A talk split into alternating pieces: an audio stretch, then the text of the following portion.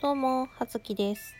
えー本日はお便りをいただいておりますので、えーご紹介していきたいと思います。ありがとうございます。というわけで、えーまず1個、DJ 特命様より、えー、Perfume だけでなく、ポルノグラフィティも好きだったんですね。他には好きなアーティストやよく聴く曲はありますか？あと、この前はカラオケツイキャスをしていたみたいですが、かっこ気づいた時には終わっていた、かっこ閉じ。どんな曲を歌っているんでしょうか？またやった時には行きたいです。ということでありがとうございます。かっこ閉じまで読んじゃった。うん。そうですね。ポルノグラフィティも好きですよ。という感じですが、他に、他に好きなアーティストやよく聴く曲。うーん。そうですね。好きなアーティスト。まあまあ、結構いろいろ聞くんですけど、雑多には聞いてるんですけど、そうですね。何回そうですね言って。えっ、と、夫が、あの、旗本博のファンクラブに入っているので、旗本博は聞きます。あと、バックナンバーとかも、まあ、最近あんまり活発にね、活動してないですが、聞きます。あとは、エメとか、うん。あとは、エゴイスト。まあ、結構割とね、本当に、聞き散らしてる感じありますね。あとはそうだな、なんだろう、最近、そうね、なんか、Spotify とかそういうさ、あの、配信系のやつとか、まあ、うち音楽番組とかは結構見ている。うん、うちバラエティとかね、そういうのあんまり見ない割に、音楽番組とかはね、結構録画して晩ご飯食べながら見たりとかしているので、うん、雑多には聞いてますけどね。うん。あとは、えーそう、カラオケ、たまにカラオケに行きたくなるんだけどさ、まあ一緒に行く友達いないじゃん？まあね、夫ともたまには行くけど、っていうことで、まあ、たまに一人でカラオケ行くんですけれども、こうね、ツイキャスをすると、来てくれる方たちがいるので、そうするとちょっと寂しくないみたいな、ちょっとこの謎の感じね。そんなにね、お聞かせするほど歌が上手いとかそういうことではないんですよ。ちょっとなんか、一人だけど一人じゃないみたいなね、そういうのをね、ただ味わいたいがためみたいなね、話でお恥ずかしい限りなんですけど、えっ、と、歌ってる曲もそんなにレパートリーがない、歌えるほどこう聞き込んでたりしなかったりとか、あとは、もう、年も年なので昔からすごい低い声が全然出なくてなんでこうで年とともにさらにね音域が狭まっているので逆に高い曲も歌えなくなってきたっていうしょうもない感じなんですけどなのでこう歌える曲もねあの かなり減ってきたんですけどあれですね何歌ってたっけ？えー、っとえ何歌ってましたっけ私？あー、まあ、椎名林檎も、ちょっとあんま最近の曲は歌えないですけど、初期の頃の曲とか、アルバム持ってた頃の曲は、き、歌ってます。えー、っと、歌舞伎町の女王とか、丸の内とか、あそこら辺はまあ、まだかろうじて記憶が、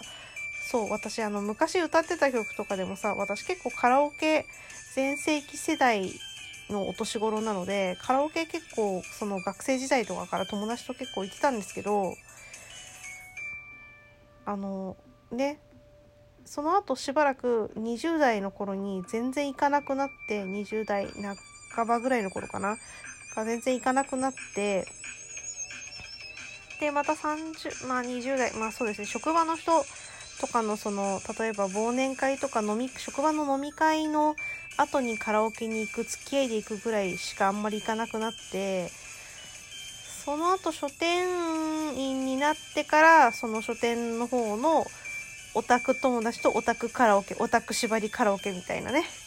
のとかうん。と出版社のあの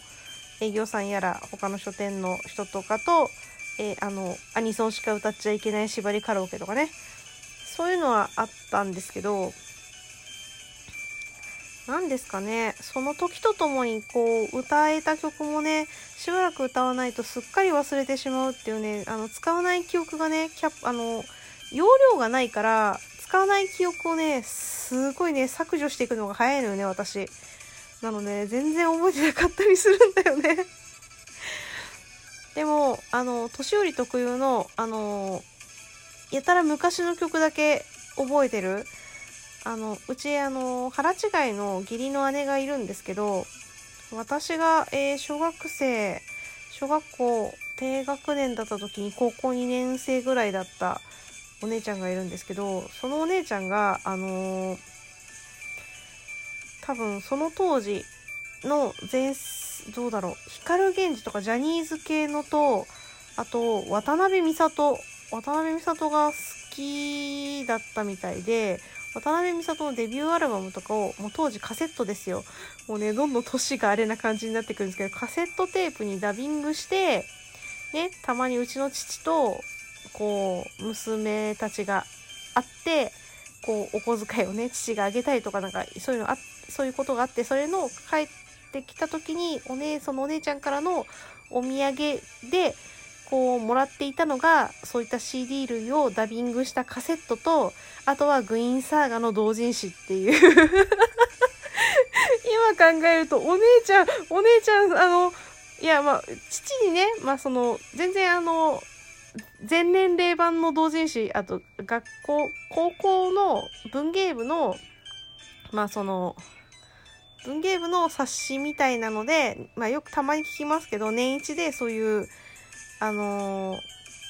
コミケとかさ、そういうのとか文芸系の雑誌を即売会にも出すみたいな、結構力を入れてる文芸部だったみたいで、で、そこで出してた結構厚めのオフセット本、同人誌を。まあ厚み1センチは毎回あるぐらいのやつをね、まあ父に見せてたのかもしれないんですけど、まあ私の元に来るから、そこから私のこのオタク人生は始まってしまったんだよね もう本当小学校、小学生上がるか上がらないかぐらいの時に、そあの、同人誌に出会ってしまったからね。そんなことがきっかけ。あ全然話それた。全然、あの、カラオケの話でも歌の話でもなくて、ただの同人誌の、あの、私のオタクの始まりの話になっちゃったんですけど。なんで、まあ、そこからね、順調にテレビっ子として育ち、アニメも見ていたので、その当時はね、アニメの主題歌とかも歌えたんですけど、未だに歌えるのが、そのお姉ちゃんにダビングしてもらった渡辺美里の、えーと、デビューアルバムかな？か、その後に出た、えー、っと、ベストかわかんないけど、そこに入ってるアルバムの、本当に初期の頃のね、あの、売れ出す前ぐらいの、えー、曲は歌えるんですよね。覚えてるんですよね。子供の頃にずっとこう、ね、あの、当時のラジカセで聴き、お家で歌ってたっていうのでね、こうね、もう学校のね、校歌も覚えてないのに、渡辺美里のそこら辺のね、初期の曲だけは歌えるっていうね、そういう感じ。あれです、あれです。えっ、ー、とね、そう、あの、小室哲哉が、えっ、ー、と、プロデュースして、まあ多分ヒットしたんですよ。もうそこのヒットした頃には私もね、全然聞かな、聞いてなくて、あんまりヒット曲、ヒット曲、最大のヒット曲を歌えないんですけど、なんかほんと初期の頃から小室哲哉だとか、あと、キネナオト、えー、TM ネットワークの人ですね。あの、サングラスかけて、あの、後ろで、あの、弾けない何かを弾いていたの、キネナオトさんが、プロデュースしてた曲とかそういうのがあって、そこら辺、初期の曲は歌えるっていうこの謎のえー、ね、私の年を知らない人はいよいよこいついくつなんだろうって思い出しましたよね。うん、秘密ですよ。いや別に隠してないんですけど秘密です。わざわざ言うほどの年じゃないからね。うん、そういうことにしといてください。まあ、それで、なので、渡辺美里の曲歌えます。で、あとは、あの、私、クランプが好きなんですけど、あの、創作家集団、漫画家集団クランプですよ。クランプが好きなんですけど、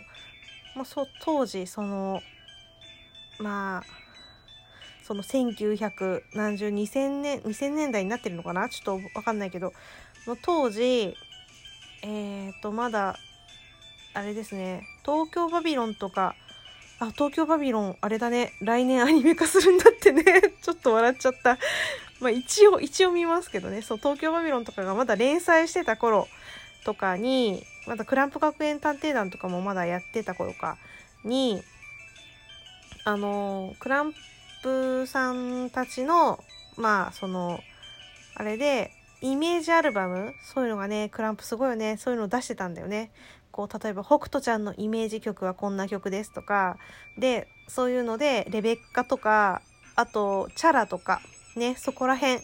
の曲が集められたね、アルバムとかが出してあった、出してたりしてたんですよ。松岡秀明とか。なんで、そこら辺を子供の頃に聴いていたので、チャラも初期の曲は歌えます。まあ、チャラはね、そこそこ、えー、っと、まあ、20代後半、30代ぐらいですかね。まあ、聞いてれば、聞いてるといえば聞いてたので、まあ、歌え、歌えないこともないような、そ、そこら辺を歌っています。そんな感じです。あとはアニソン。ね、参考にならなくて申し訳ご、参考？うん。また気が向いたらね、その、まあ、ご縁がありましたら、えー、ツイキャス、そう、私フリートークができない、喋れないから、その生配信ができない代わりにカラオケを歌ってればいいから、カラオケ配信してるっていう節もあるんですけど まあ、あの、お時間ありましたら、気が向きましたら、えっ、ー、と、いらっしゃっていただければ、えー、これ幸いという感じでございます。で、何の話してたのかよくわかんなくなっちゃいましたけど、お便りありがとうございました。えー、また、はい、お便り募集しております。お便りもリアクションもいただけると大変励みになりますので、どうぞどうぞよろしくお願いいたします。ではでは、はずきでした。失礼します。